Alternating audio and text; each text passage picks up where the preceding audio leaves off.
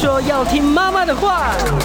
哎呦，阿母讲爱听老师的话。可是老师说，长大后要听老板的话。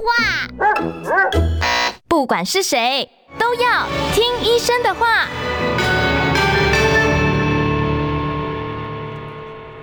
嗨，大家好，欢迎收听今天的《听医生的话》。我是节目主持人李雅媛，不好意思，我到今天都还戴着口罩，我已经连戴了快十天了吧？哦，因为我还在咳嗽，大家多多包涵了，我捍卫一下我的咳嗽自由哦。我今天呢，为大家邀请到的来宾呢，哦，这真的是耳鸣方面的专家哦。你说他是耳鸣达人、耳鸣职人哦，都不为过。他就是辅大医院耳鼻喉科的兼任主治医师，也是台北全愈耳鼻喉科诊所的副院长林代楼林医师。林医师好，你好，你好，主持人好，观众朋友大家好。是我相信大家。可能在网络上面都看过林医师讲这个耳鸣的相关主题哦。今天我要很有系统的来跟林医师请教一下。我先请问一下，这个耳鸣它到底是一个状况，它是一个症状，它还是一个疾病呢？那患者来找您挂号的时候，他会怎么讲说他耳朵的这个耳鸣状况呢？一般来说，耳鸣的话比较像是一种嗯，它是症状吗？讨厌的症状，它应该是一个症状的结果，嗯，因为它算是一就是各种疾病对它产生影响，对我们的耳朵产生影响之后，形成这个耳鸣的嘈杂声。嗯，那一般来讲，病人来我们的门诊，大概就是说，呃，但是他病人都会直接跟我讲说，他有耳鸣。对，但是他自己就诊断说我是，觉得觉得他自己有耳鸣，因为大家都现在都会上网看嘛，他就是说，哦，我现在觉得耳朵有怪怪的，他就是觉得就是耳鸣。但是这时候通常经过蛮多段的分析，其实有时候也不是。嗯，有的病人他只是来啊，他说耳朵很不舒服，然后有耳鸣，然后看一下，哎哦，耳屎塞住，然后拿掉，好，结束了，好，就可以出去了。耳屎塞掉也会有耳鸣的 感觉啊。耳屎塞住的时候，耳朵会有闷胀的感觉。那有时候他也会有一些奇怪的声音。那患者来来讲，他就是不舒服嘛。我其实蛮好奇，说他们听到的声音到底是持续不断的一个低频噪音这样子，还是说断断续续哔哔哔哔，或者是闪一下？到底他们听到的是什么样的声音呢？这些声音都会有，就是这些都是有，就根据他有不同的疾病造成说，比如说有的他是低频的，比如像是呜。或风吹的声音哦，那更常见的是那种像高高频尖锐的声音，像滴，那不是很难受吗？哎，对，就是他们会难受到，就是要跑来看医生。不然正常来说，出现一点点的声音的时候，他们其实是不会想要来看看病，他就觉得哦，好，那我摆两天就好了。那林医师，我就要问了哦，我就很好奇，说他这个耳鸣是只有他自己听到，还是说医生您都能够听到呢？我还听说有人是跟着脉搏在在耳鸣的，是不是？呃，耳鸣的部分有一种分类，我们会把它分类叫做主呃主观式耳鸣。主观式耳鸣就是说主观跟客观，主观就是说只有这个患者他自己听得到，他耳鸣，他自己听得到，那只有他耳朵会有跟你陈述说有一些声音，但其他任何人都听不到这个声音。那另外一种叫做客观性耳鸣，客观性耳鸣比较有名，就像主持人刚刚讲到的，叫做脉动性耳鸣。嗯，就是哎、欸，会听到耳朵有那种脉搏的声音，嘣嘣嘣，就是心跳的声音，自己听得到。它会几乎跟心跳一模一样。那的确也是因为它会跟是血流的流动引起。造成说，哎，他有听到这个脉动性的耳鸣状况。那如果我们用听诊器，有一些很大声的啦，不是说每一种都听。听诊器对着耳朵听吗？局部某一些位置去听的时候，有时候可以听到类似的声响。但是如果说他声音没有那么大声的话，其实人家不见得一定都听得到。那这种比较是偏向是客观性的耳鸣，这样。那您讲的这个主观式耳鸣，就别人都听不到，只有你听得到，那会不会是精神科讲的幻听，或者是你根本就是脑子里面在鸣脑鸣，而不是耳鸣呢？哦，幻听的话，幻听它的定义会比较比较精精细一点点。嗯，幻听的话，一般还是呃最简单最简单的分别就是，大家你去听，我们一般耳鸣的声音是叽。呜。各种声响就是单一的音节，通常然后还有混合音。我有听我的病人有跟我讲说，他们有的人用混合音，哆咪嗦哆咪嗦哆咪嗦这样子。通常是两种，或是比较多，然后会有有的会到三种，不过大部分都是单一的比较多。会不会有音乐呢？像像乐色是当当当当当当当当，不会，没有那么好，没有那么好没有那么好。对对对，如果是音乐，他们应该可能会比较可以接受。大部分都是一些比较单一频率的嘈杂声。嗯，但是。前提是这个声音呢，它不会有任何讲话的感觉。哦，所以它不会有被赋予任何的意义。对，它不会有任何意义。那如果说假设今天你觉得这个声音在跟你讲话，要叫你去做什么事情的时候，这个就会比较是偏向是精神科或者身心科的这个幻。对对对，身心科的幻范畴，那可能就会跟一些比如说像是视觉失调啊，还是。忧郁啊、遭遇这些状况就会比较有相关，这就不是找耳鼻喉科求诊了。这个对对对，这个就不是找我们。那通常他们那个来抱怨的时候是患，然后患者会讲说，我是单耳耳鸣还是立体声，两个耳朵都在鸣呢？哎，都有哎，这个也是都有。然后你说比哪个比例比较高，其实也不一定。其实比例我都觉得差不多，就是有时候一批一批来，不过会跟患者的。年龄族群可能会比较相关，会不会说左耳鸣完了，然后换右耳，就是不是同时鸣呢？呃，短时间不会，长期来讲可能会。比如说你可能呃右边耳朵耳鸣了三五年之后，突然左边也开始叫，有可能。这个您刚刚讲说跟年龄有关，是银发族会比较。年轻诶、欸，年年纪比较大，英法族的他们比较会是偏向是双侧耳鸣，但是单侧有有有些是也是会有啦。嗯，双侧耳鸣一般最常见的叫做退化性耳鸣。哦，就是当我们的听力开始下降的时候啊，嗯，那个病人的耳朵就会开始那因为神经受损了，神经受损之后，它就有时候会有一个错误的讯号放出。嗯，那这个就是我们所谓的比较常见的叫耳鸣。那这个通常都会两边都有。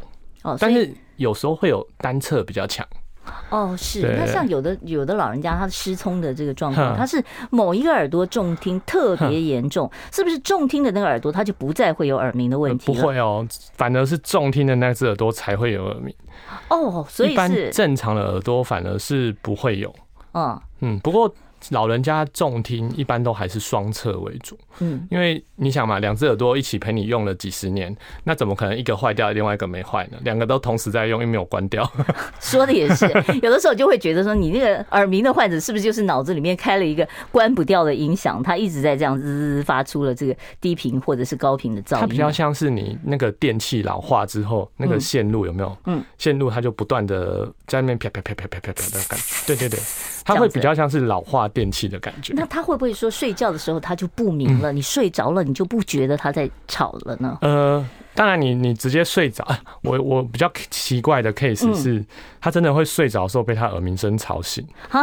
就像闹钟一样啊，对，比较严重的，但是这个比较少见。一般是你完全睡着之后，他会就不会感觉得到这个这件事情。是，但是重点是睡前的那一段时间。睡前那一段时间，特特别大声吗？对，因为环境很安静嘛，你不可能在一个很吵的地方睡觉。嗯，那睡前很安静的状况，你就会觉得说，哦，那个声音非常的明显，然后它进一步就会让你哦，就睡不着。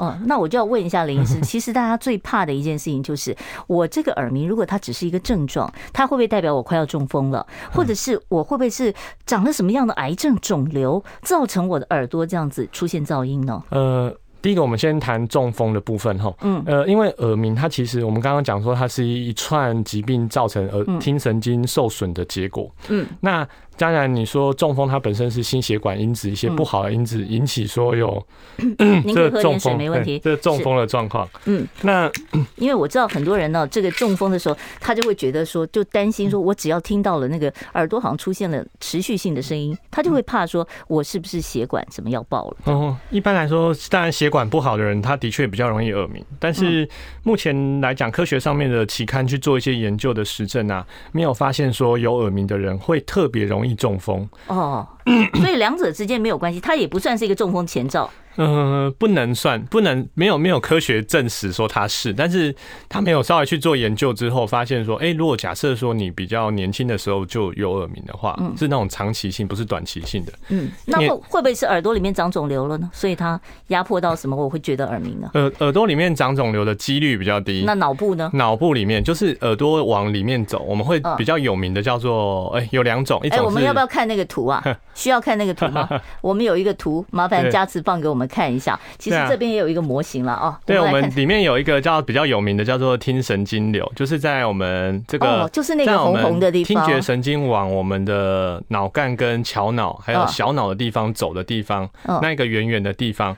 如果说有这个听神经瘤的话，的确也会造成耳鸣，甚至听力的下降。嗯，那另外一部分的话，就是因为其实这个图的话是比较单纯我们的听力的形成的过程。嗯，那当有很有名的叫鼻咽癌，鼻咽癌或者是说一些。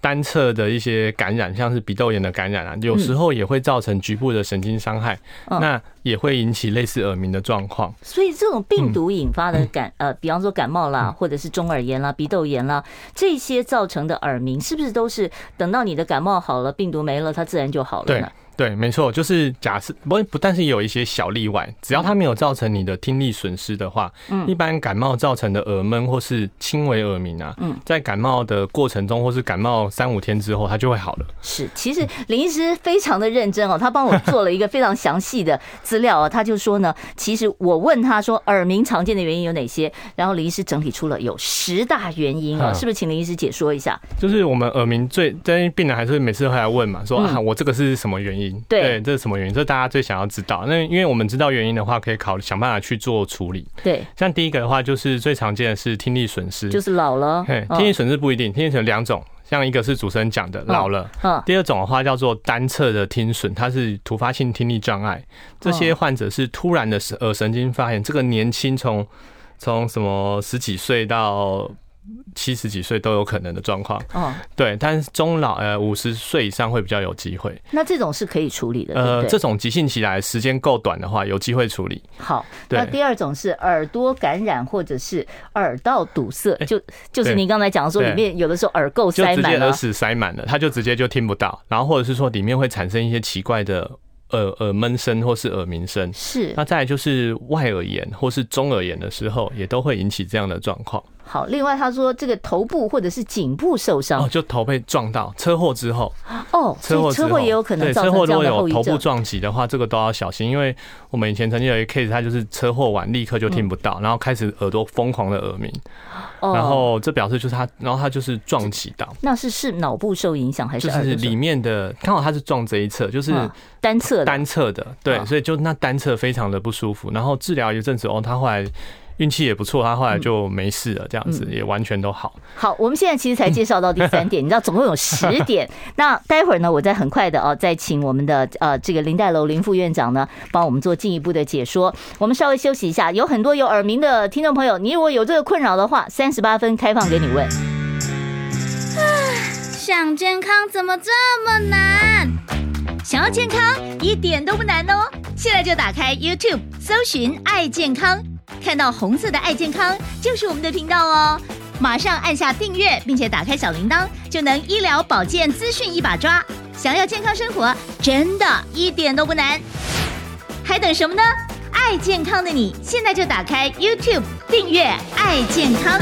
大家帮忙订阅一下我们的 I Care 爱健康频道啊，非常容易哦。只要你看到，如果你现在正在看直播，你看到底下有一个小老鼠，然后呢有一个 I C A R E B C C，你点下去哦，它就会告诉你怎么样来完成订阅的手续。希望大家多帮忙喽。另外呢，我们今天为大家邀请到的呢是耳鸣的专家，辅大医院耳鼻喉科的兼任主治医师，同时呢也是全愈耳鼻喉科诊所的副院长林黛楼林医师，在我们的节目现场跟大家谈这个非常。讨人厌的耳鸣哦，有人说耳鸣是不是就像蚊子一直在你耳朵叫，然后呢，那个蚊子又打不死那种感觉？会啊会啊，它可能比蚊蚊子更讨厌这样子。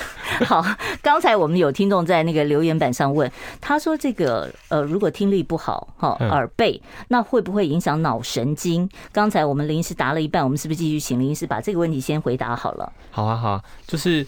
耳鸣，耳鸣本身单纯的耳鸣啊，不会，通常目前没有实证说影响会有失智的状况。嗯，但是因为耳鸣通常是听力退化引起的。嗯，那假设你是属于这种听力退化型的这种耳听力退化的人啊，嗯，他在目前的一些实证来讲是会跟失智会有还蛮有关系的，因为它会影响到你的一些人际社交互动，人际社交互动还有认知能力都会变差，所以这个时候失智的风险就会上升。所以你该配助听器的时候还是要配，对，该配的时候还是得配。好。我们继续给我们看那个十大原因啊。好，这十大原因还有药物，哪些药物会造成耳鸣呢？药物比较有名的就是有一类的叫做有一类抗特别的抗生素哦，抗生素，它叫做哦，中文好难讲，它叫 aminoglycoside，就是一些氨基的 氨氨基的肝糖肝肝糖。它是治什么疾病的呢？哎，它算是它算是蛮广效的一个抗生素。那抗生素都不会用很久啊。对，抗生素不会用很久。但是某一些人，他如果身体里面带有一些特殊基因的话，他对这个药物很敏感。哦，他只要用到啊，哈，他要么过，要不然简单就是过敏。有严重用的比较长一点的话，就会引起一些听力的下降。嗯，那另外还有就是说，生活压力啊，这个是压力压的你耳鸣吗？有这个可能吗？呃，应该是说最近这个，这个我觉得在年轻。年轻族群比较多一点点，就是说他们可能每天工作可能太忙碌，嗯，那可能睡眠品质感觉就很差，然后压力很大，嗯，那人也很焦虑啊，焦躁不安，然后人然后情绪波动也是大的。那这个是不是心因性的耳鸣？这个比较是偏心因性的，这个时候就是检查起来全部都正常，就是比如说我们能做的，比如说诶、欸，呃，耳朵看起来没问题，然后听力也正常，然后。他可能其他也没有什么特别的感染，嗯、那就甚至有的人他跑去医院做一些抽血检查，还是说做一些核磁共振，哎，都是正常的。那但是他还是对对对对，比较是偏心因性，但是通常我们还是会分析一下他的生活形态去评估。那另外一个就是很容易引起眩晕的梅尼尔氏症啊，这个这个就非常这个这个这这个病本身它很有名啊。那它的本身的症状有名，可是人不多嘛，患者人数不多嘛，有的也算不少啦，所以不少。对对对，但是它的。他的状况就是说耳朵常常会同时出现耳鸣跟眩晕的状况，嗯，那还有一些耳闷的感觉。好，那第七种呢是这个是那个耳咽管功能障碍，这个就还蛮多人有感觉的，就是大家应该最近开始又开放出国了嘛，大家常常会飞来飞去，对啊，飞机上面那个耳朵突然间就蒙住了，蒙住，然后可能有人会听到呼呼呼、嗡嗡嗡的声音，这个就比较是偏向是耳咽管功能的问题。那还有一类人是。最近的哦，我我觉得最近潜水好像蛮哦，对，潜水对。对潜水或爬高山很高的山，爬高山这个都会有。像呃，不过潜水的话，有另外一种状况，就是说，嗯，耳朵可能因为压力差的话，它会直接出血。哦，就在内它的那中耳的地方会有积血，那不过这大家也不用太担心，就是如果真的有处理的，对，就是通常就是给医生看一下，那确定它没有造成其他的伤害，因为有的是会造成破裂嘛，那它破裂吗？如果没有破裂，只是单纯积血，我们只要做简单的药物治疗，它很快就会好了。好，另外还有内耳肌肉的问题啊，内耳肌肉有时候是我们那个耳朵里面，因为像这个这个前面的小耳朵里面，或是我们回到上一张图，嗯。上一张图我们可以看到中间那个蓝色亮亮的是耳膜，那它后面的那那三根小骨头，嗯，蓝色的小骨头就是听小骨。那听小骨其实它旁边都有一些小肌肉存在。哦，那当我们或颈部肌肉或者说这个听小骨里面的一些小肌群，如果它有痉挛的状况的话，也有可能会造成说我们这个耳鸣的。所以耳朵也会抽筋哦。对。好，这就耳朵抽筋的意思了。好，大家听懂了。好，我们下一个。好，我们看下一个啊。然后我们刚才已经看到了呃第九、第八、第九了啊。然后第九我们要快一点了，要不然我们等下来不及讲。这个我们刚刚讲过了。好，第十。因为高血压、糖尿病，然后甲状腺亢进啊，这些一般的慢性病，这个都要去做治疗，不然的话，造成局部的血管神经血管阻塞的话，都会影响说可能会有这个慢性耳鸣的状况。所以像这种慢性疾病造成的耳鸣，你就是必须要从慢性病那边着手。对，那边只要治疗好，比如说有一些糖尿病的病人，他来我的门诊，哎，耳鸣或头晕，耳鸣或头晕都有可能会被糖尿病影响。嗯，那糖尿病他就控制的很差，然后就是吃药的时候没事。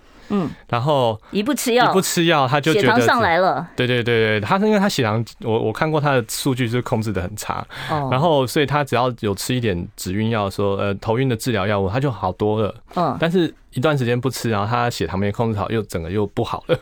好，OK，好，我们现在好不容易把原原因给讲完了啊。好，接下来，哎，现在有题，哈，没关系，等一下我们再回答，这个太长了。好，接下来呢，我们要问一下啊，就是耳鸣如果我不处理，它会到完全听不见、失聪，它跟我的听力有关系吗？呃，应该这样讲，反过来，啊，是听力不好引起耳鸣。耳鸣本身不会造成听力的障碍，但是这个时候他就会问说：“那我这个耳鸣会不会越来越大声？”嗯，会。通常，诶，你要想人会不会老？会。那哦，所以是你的年龄就像那个 音量的那个那个钮，把它越扭越大，把它扭大一点。因为我们每个人从四十岁之后啊，就会开始听力开始慢慢的下降。四十岁就开始了，四十岁就开始慢慢的下降。但是每个人因为基因的关系不同，所以他可能下降的幅度跟速度是不一样的。你看我们外面那个妹妹多灵多机灵，马上就帮我们查出来说，那个刚才林医师念英文的那个叫做 氨基糖苷类抗生素。没关系，这个大家不用去记，这不重要，好不重要。OK，好，我想大家也记不住。对，好，没关系。那我们再来问一下，就是急性的耳鸣通常是可以治疗的，对不对？急性耳鸣，急性病毒大多大多数的急性耳鸣，我觉得治疗起来效果算是还算不错，这样子。是，嗯，大概七八成以上，我都觉得是是可以让它慢慢消失。比如说比较经典的就是也没有经典啊，就是我之前有接过几个 case，就是他们在同一场的演唱会吗？诶、欸，他们你说瞬间噪音会会对对，瞬间噪音太大的演唱会，还是他那里某一个节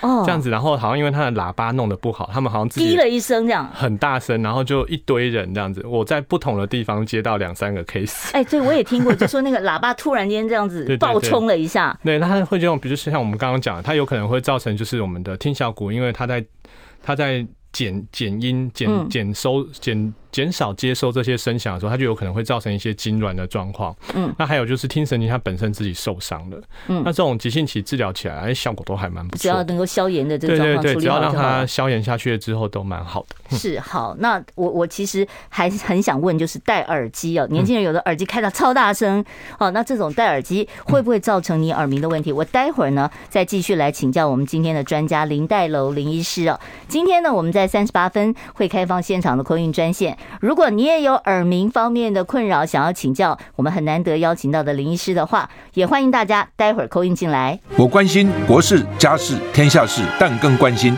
健康事。我是赵少康，推荐每天中午十二点在中广流行网新闻网联播的《听医生的话》。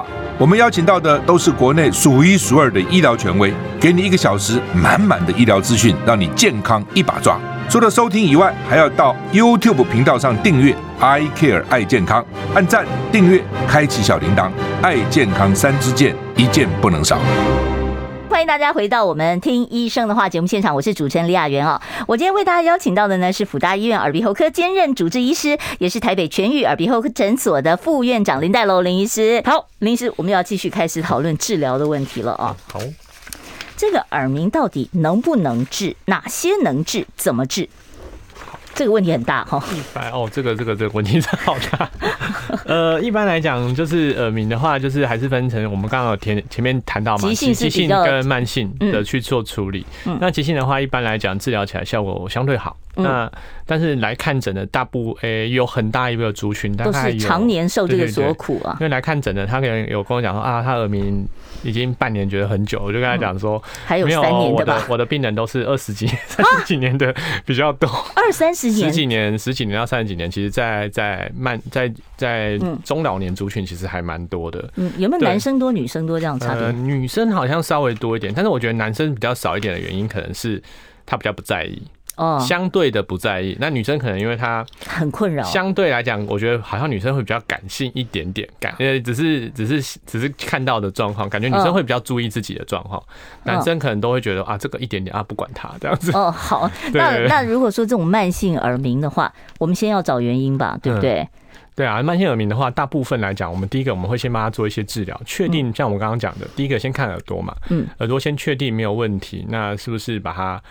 呃，归类到假设耳朵，比如说塞住这种，我们就立刻。我们要做什么检查？就是先看，先先用看嘛，眼睛先看，对，眼睛先看。对，那能看出什么吗？每个人耳朵长得不都一样吗？其实虽然我们在诊间来讲，你看医生很快速的帮你看一下耳朵，但其实看耳朵的同时，第一个我们是整个外面，呃，我们耳朵分成外耳、中耳跟内内耳嘛。那眼睛一看，基本上我们可以先把外耳跟中耳的状况做大致上的排除。中耳不就隔了一个耳膜还看得到？隔着一个耳膜，其实我们可以看耳膜有没有积水，那还有看到耳。膜后面有没有长东西？哦，耳膜后面有没有说那个一些直接耳膜就有受伤的状况？嗯，那可以初步的判断耳膜可能没什么问题，就是嗯，他可能一看就可以知道耳中耳大概有七成以上是没有问题的。嗯，所以看这一眼蛮重要的。好，这一眼好，这一眼瞬间呐。好，再下来呢？那假设没有问题的话，基本上就是会往内耳的方向去考虑。那看不到了，那个看不到嘛，所以我们必须要做一些测试，比如说像是最简单的、最有效的，其实我觉得就是听力测试啊。然后，如果听力测试做完，如果假设这个人有一些状况的时候，我们还会帮他安排一个叫做我想一下它的中文叫什么？您刚刚讲听力测试，我就想到那个音叉，在你左边敲一下，右边敲一下。那个不够，那个是定性，我们要定量，就是说你要说，哎，你在几分贝的时候还听得到哪一个频率可以听到多少声音？哦，所以这个要哪一个频率听到多少，哪一个频率听到多少，所以专门要有这个听力检测。对对对，一般来讲都是要有听力的检测，然后你才能知道说它的每一个细小的差别。这个这个对诊断来讲，我自我自己是觉得还蛮重要的。嗯，那再来，如果说它两边的耳朵如果差异过大的话，可能就要再做一个叫做。我想一下，它中文叫什么？我只记得它英文叫做 听性脑啊，听性脑干反应，就是听性脑，它是有点像是做呃神经的脑电波的感觉，神经神经传导的一个一个速度啊，是它会贴在头上贴一些贴片，有点像贴在头上，对对，像做脑电波的感觉哦。对，那没有什么其他的影像检查吗？可以啊，可以啊，就是这个当然要后期啊，不过因为当然你要想到是。你要先做完前面，你才有机会做后面，除非你自费嘛。哦，对啊，对啊，因为健保它是有限制的，如果它不会让你无限制的去做。那有一些患者的话，就是才能够，哎，我们觉得他很很像的时候，才会让他去做那个脑，比如说像是核磁共振。嗯，对。核磁共振也是可以看到，核磁共振也可以看到，比如说像脑部有没有长肿瘤，这是大家最关心的。对，脑部有没有长肿，有没有听神经瘤，有没有其他的问题？哦，对，了解了。好，那接下来啊，就是如果说我们急性期可以用一些抗生素、一些消炎药来处理。好，那么慢性的话，如果我没有办法从原原因源头，像它老化这种就没办法改呀，那我可不可以让他练习麻木，不要那么在意自己的？这个这个不用我特别跟他提，他会自己练习，他会自己练习。因为其实人他通常会慢慢的去想说，哦，他其实其实你就算不不特别做，嗯，声音一直在，他也会慢慢的去习惯它。嗯，人就是一个这样一个非常坚强的生物，就声音一直在，他就会慢慢的习惯。那。我们还后续还能做什么治疗呢？通常我会建议一开始还是会建议，就是大家可以稍微比较积极一点去做治疗，至少先完成一个基本的检查，确定你没有一些特别的状况。嗯，那你排除一些恶性疾病。对对对，你如果觉得这个声音它不会对你的身体造成啊，不会对你的生活造成任何的不适不适感，你不管它，其实这个这件事情很多人都已经在做了，也不用我特别提，他们就会自己不管它。哦，那如果来的话，通常是希望我们可以在在这个。更积极一点，对，在这个基础上面再多做一些什么。那这个时候，通常我们会药物治疗，对，通常会给一些药物治疗。我自己个人的经验，大概药物的话，大概会有七成的人会有反应，还是有两三成是至少可以改善，就可以改善一部分。那这个药是吃一辈子吗？呃，通常我的诶，每每个人习惯不用药习惯不一样，但是也呃跟病人的状态也有关系。一般我的希望是希望让他吃一阵子之后，就可以慢慢的减药到停药，然后就是把，因为等于是我刚刚前面讲过嘛，它是一个听觉。神经的不正常放电，所以我尽量的让他在吃药的过程中，这个神经它尽量让它能够压到一个说，哎，他可能比较稳定的状况，它可能还是有，但是它不会影响你的。一般生活的时候，我们就慢慢的把它停掉。再来就是要观察这个病人是不是有一些其他的状况。那我们要把他其他的状况都处理完之后，其实有时候耳鸣就自然就下降了。对，我刚看到其他疗法里面，哎，有针灸，还有电刺激，还有呢耳鸣遮蔽器，这都是什么东西？待会儿呢，我再好好的来请教我们今天的林黛楼林副院长啊。我们要稍微休息一下，待会儿三十八分以后，我可以开放现场 call in 专线。不过呢，我要先跟大家讲，你不要太急着打。因为我要留一点时间，先把刚才那几个名词给问清楚，到底是什么东西。好，我们待会儿呢再回到我们听医生的话节目现场，不要走开哦。想健康怎么这么难？想要健康一点都不难哦，现在就打开 YouTube 搜寻“爱健康”，看到红色的“爱健康”就是我们的频道哦。马上按下订阅，并且打开小铃铛，就能医疗保健资讯一把抓。想要健康生活，真的一点都不难，还等什么呢？爱健康的你，现在就打开 YouTube 订阅“爱健康”。今天现场为大家邀请到的呢，是治疗耳鸣方面的专家林黛楼林医师哦。刚才我有在问林医师，我说那个耳鸣遮蔽器是什么？林医师刚才其实已经有简单的解释了啊。那另外所谓的电刺激又是什么样一个治疗方法呢？哦。电刺激的话，诶、欸，电刺激的话，就是它比较偏向是我们经皮的电刺激，就是我们有点像，我不知道大家有没有试过，就是酸痛的时候，把一些贴片贴在身上。哦，对呀，有的时候针灸的时候，那个医生都会滋这样抖抖抖抖。然后有一种叫做电针，那个是扎针之后，然后再加电。嗯，然后它是主要是做一些穴位的刺激。那有一些状况下，对这些病人来讲是会有好处的。哦，所以这是中西医合璧的一个概念喽。对，因为西方的话，他们有中医的概念嘛，他们就是直接做经皮的电刺激。嗯，那在台湾的话，因为有很多中医嘛，所以那他们也有结合电针，那他们就可以去这样做。那有一些患者的确有一些帮助，不过呃，就是其他疗法这个部分的话，就是说，哎，这个是非。非经过完整的证实过的疗法，但是的确有一些人有得到一些好处，那可以尝试。但尝试的过程中的话，你要记得就是说，哎，因为少数的患者少，我是讲少数，你你不要期望太高，也不是人人有效，就是这意思。还有另外一个是少数的患者，他扎完或是电完之后，他会稍微变大声。哦，反而他的噪，这个耳朵听到声音会更大了。对，假设如果有这样的状况的话，就要注意一下。好，我现在呢要把时间留给我们听众了啊。我们现场专线是二五零九九九三三，其他县市听众朋友记得加一个零二。我们接第一位听众朋友电话，你好，请说。喂，要怎么样预防耳聪目明才不会？那个耳鸣要吃什么？哦、好，我了解了啊。耳鸣可以预防吗？这个东西？耳鸣哦，尤其是年纪大的这个民众的话，你说要预防，我觉得比较困难。但是你可以保护它，嗯，就是你要保护它，说不要被你的。不要尽量让它减少被噪音或是太吵的声音处在那个环境下。瞬间的强大噪音是会有伤害的。我们可以建议你说吃一些健康的饮食，不要太咸，不要太什么酸辣油炸啊、酒啊、盐啊。这个连耳朵都管了。对对对对对，因为血血液循环会有点影响。再来就是说。另外一种的话，就是你如果真的想吃什么的话，嗯，呃，可以吃一点 B 十二跟维他命 D 可能会好一点。B 十二跟维他命 D 对耳朵的听力也许稍微有点稍微有一点帮助了啊，但你不能期待它是什么样不得了的疗效就是了。是是是。好，我们接下一位听众朋友，你好，请说。哎，哎哎李小姐好。哎，你好你好，嗨，请教医师哈。嗯。阮家兄弟姊妹拢担心，我担心也是也是我身体有问题哦。嗯，谢谢，所以你搞担担心哦。嗯，我就担心。嗯哦，因为观众朋友应该是讲的是油耳啊，担心。然后他有时候耳朵常常会湿湿的啊，湿湿的分几种，有的人他是真的耳朵里面有一些比较长久的感染，嗯，或者说单纯的只是油性耳屎，单纯油性体质吧？对，单纯油性耳屎比较是体质。那有一些人的话，他是因为。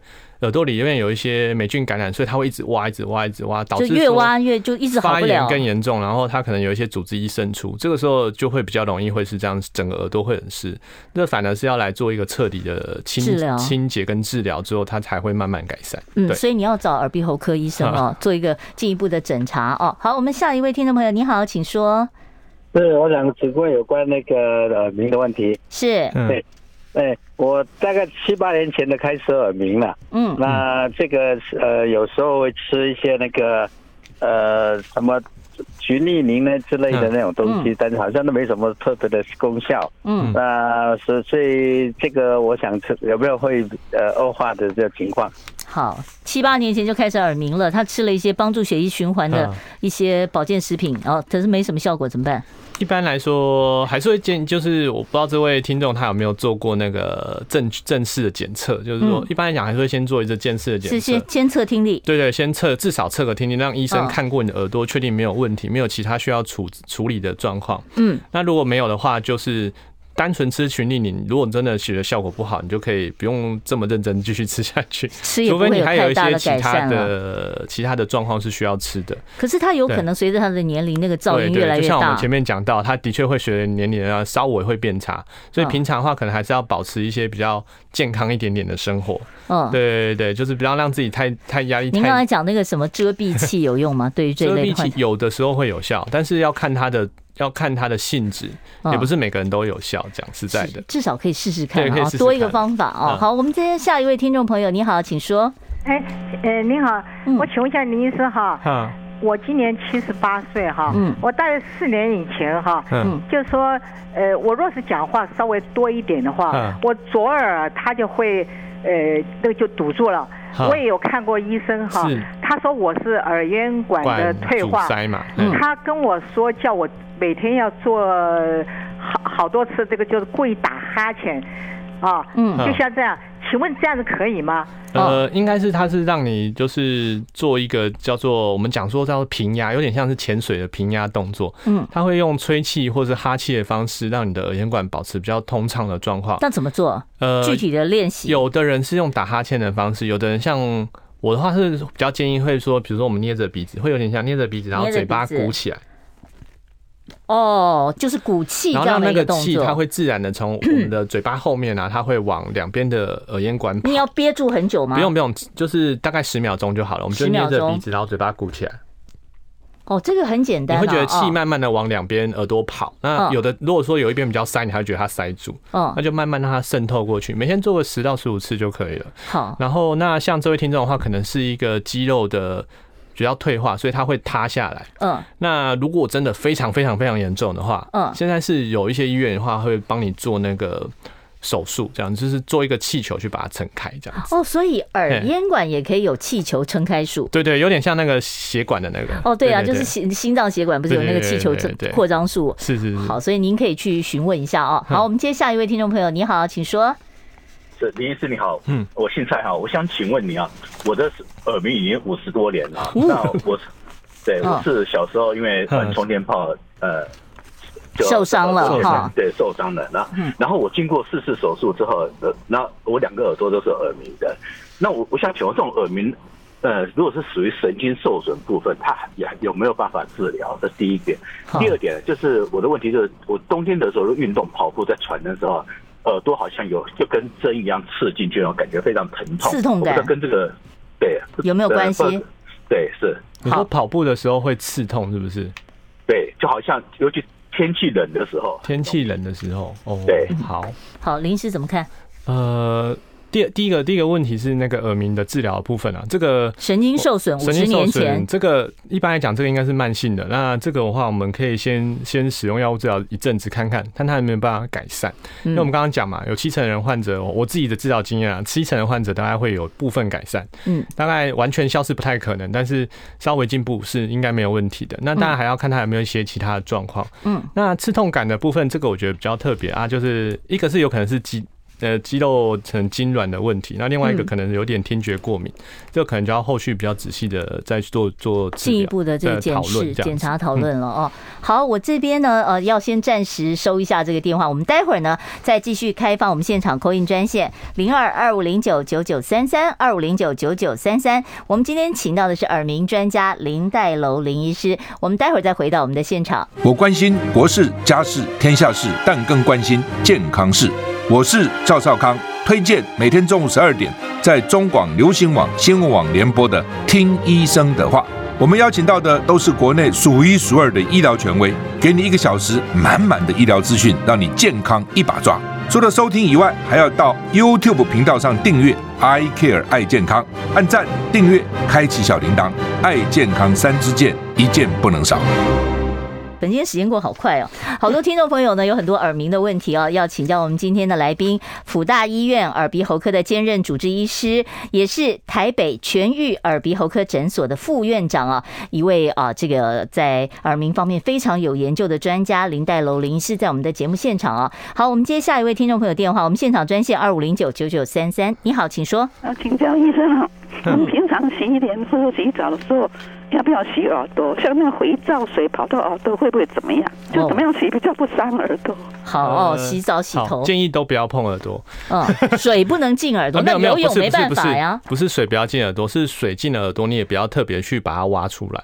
基本上呢，它会自己耳朵里面有一些耳毛，耳毛它耳毛跟耳屎都是来保护我们耳朵的，所以一点点水进去啊是完全没有关系。哎，我还听过人家讲说，你比方游泳啊，什么耳朵里面进水了，然后你要再灌一点水，然后单脚跳把它跳出来，这个对不对？是不需要的，这是不需要，它自己会流出来。它其实自己会慢慢吸收或是排出。那通常会有问题，都是你自己把它挖一挖，挖到耳朵受伤，要来给我看的。这样子。好，所以不要把本来没事你自己找事了，不要把它挖的太，更不要不用拿肥皂进去洗吧。呃，不要，千万不要拿肥皂进去，但是对他来讲都是一个比较大的刺激。好，我们接下一位听众朋友电话，你好，请说。喂，嗯。我我姓陈，住在台西，我今年八十岁。哦，是陈奶奶，嗯，哎，对啊，我要请问医师哦，我哈耳朵哈没有什么什么反应，只有擦擦擦擦这样，哎，没有，嗯，听觉也是都都很好，正常，都很好。我没有高血压，也没有糖尿病。你说为什么会这样擦擦擦擦擦？唯一缺点我就是有青光眼，哦，就是这样子。啊，请问医师这？要比会不会再恶化？我都没有理他好几年了。不会啦，阿阿阿妈，我跟你说，你这个都你您都八十几岁，然后也好几年没有管他。如果他只要没有变大声啊，接下来要变大声的几率应该不会太高，就差不多稳定了。对，差不多稳定。那这个也需要积极处理吗？如果说有变更大声的话，可以来。那或者说他的听力有下降很多的话，可以来。嗯，嘿，那如果说都还是维持目前的状况的话，就不一定要。就不一定需要处理。如果说你可以跟他和平共存，没有造成太大困扰，可以不处理，是这样子啊。好，我们接下一位听众朋友电话。你好，请说。两位好。嗯，我我今年六十八岁，是我耳朵近两年出现耳朵内会痒，哦，然后我用棉花棒去给它掏一下哈，嗯，啊，那个耳棒会有一点黄色，嗯，那然后呢，也就就比就。也就是说，耳壁也会有一点不舒服，但但是这样掏过就比较不痒，就不痒了哈。那可是这个现象是隔隔一两个月之后呢，后面又会出现这样子。我想请问说，我这是什么现象哈？好，这个通常来讲啊，哈，呃，这个也还蛮常见，这跟你的皮肤会有点关系。如果你的皮肤本身是属于比较干燥，或者是说冷气吹比较多的人，然后或者还有一些是酸辣油炸吃比较多的人，他的皮肤会比较容易瘙痒。可是我也不能在耳朵里面抹润肤霜吧？呃，可以抹一些药膏，但是不要抹润润肤霜。什么药膏呢？呃，最简单你可以取得的算是最最基本的凡士林，可以擦一些些，它会让它油油的，它就会有点保湿的效果。嗯，那第二个就是尽量。减少去掏它，掏它，因为掏它就像他讲的，会掏出一些黄黄的水。那个其实是你自己刮那个耳朵，刮刮出刮出一些轻微的组织液。哦，对，那这种的这种情形的话，我是建议尽量避免这样。好，所以尽量养成习惯，不要一直去挖你的耳朵。好，我们下一位听众朋友，你好，请说。掏它，掏它，因为掏它就是。喂喂喂。哎、欸，麻烦您把您的收音机稍微关小一点啊，因为你让他们在收音机会听会 delay 两秒。好，你好，请说。哎，你好，嗯，我是因为，哎、欸，是我吗？是啊，是啊，是啊。因为，因为我就是上个月就是耳朵突然就是就是叽叽叫。就是叽叽叫，突然突然开始叽叽叫，然后然后我就赶快叽叽叫，然后就是去看医生，没有听到，没有听到，没有听到，就赶快去看医生。是，嗯，啊，因为医生就是先开一个月一个礼拜的药给我吃，嗯。嗯，然后就是没有改善，没有改善，然后又然后第二个礼拜又打针，嗯，打针就是连续一个两个礼拜。你是在诊所看还是在医院看？医院看，医院看，医生有跟你解释吗？医生有说为什么吗？他是说我好像是突发性突发性听障嘛？对啊，对啊，对啊。哦，耳中风啊，哦，突发性听障。嗯，他后来又说，因为因为就是两个礼拜。在第二个礼拜、第三个礼拜就是打针嘛，嗯嗯，可是都没有效果。我想说不晓得怎么办。好，我们听听看林医师的建议哦。一般来说，因为听他的状况听起来应该就是单侧的突发性听障。这个是叫耳中风吗？对，算俗称啊，俗称。呃，不是血栓，跟血栓没有明显的关系。哦，那他是怎么样？那他一般就是突然的神经发炎了。哦，神经发炎。然后神经发炎之后，他发炎很严重，所以他会有一边就完全就听不清楚。单侧的哈。也根据严重度当然有差别。那如果说会到打针的话，我觉得应该大概是中中度，我猜测啦，因为我没看到报告。嗯，那目前来讲，听起来治疗好像也还蛮正常的，所以原则上，呃，应该是先把治疗做完整，然后还要追踪。嗯，那少数的呃，这个突发性听障治疗是三分之二左右的人，他会有明显的改善。嗯，那但是还是有三分之一的人，即使做完所有的正规治疗，都不见得会有。有改善，所以这个疗程通常会通常大概两个礼拜到三个礼拜，大概会知道说他有没有状况。那有的人他会让他再等差不多一个月左右，嗯，因为少数的患者他可能在一个月之后会反应会再慢慢变好，嗯，不过中间的话可能就还是要就是持续追踪跟药物治疗这样。所以您现在要呃这个非常重要，就是要配合医生给你的一些建议啊。好，我们接下一位听众朋友电话，你好，请说。啊，请问林医师哦，嗯，我是替我弟弟问的，我弟弟今年七十六岁，七十六岁，好，嗯，然后他那个耳朵哦，嗯，嗯，就是现在就是音频的问题，有一些频率他听得见，啊，有些频率就听不见。这重听的问题了哦。对，然后然后助听器完全没有效果。嗯，啊，不知道这个有没有还有没有办法？是带不住吗？还是就是？是他没有带，还是带了也听不到？带了也听不到，带了也听不到，带了也听不到。平常没有带，嗯，平常没有带，好，哎，平常没有带。就是某一个音频，他就听得见。好，了解了。我们现在要赶快把剩下的一分钟赶快留给医生回答。一般来说，这个的话，我们听力不好，通常是高音频听不听不好，那低音频通常是比较好的。嗯，那那这个有有一些人他就是不喜欢戴助听器，所以可能第一个啦，当然还是助听器要重新调整。嗯，然后再来的话，就是让他可以戴的比较舒服。那他朋友愿意戴的时候，某些音频他听的效果就会再更好一些些。这个可能要再看一些。这个病人的报告之后才会比较好回答这个问题。哦，所以就是您的建议就是，其实如果他已经配了助听器的话，就要保持养成习惯，对，经常戴会比较好。每天至少戴四个小时以上，他比较可以慢慢去习惯。就像我们戴眼镜一样嘛，嗯，刚戴眼镜的时候，眼镜一定会就非常的不舒服。好的，因为今天时间的关系，我只能跟林医师请教到这里了。非常谢谢林黛楼林医师，谢谢您，谢谢谢谢。好，我们今天的节目呢，非常感谢你的收听，不要忘了明天中午十二点零五分继续收听。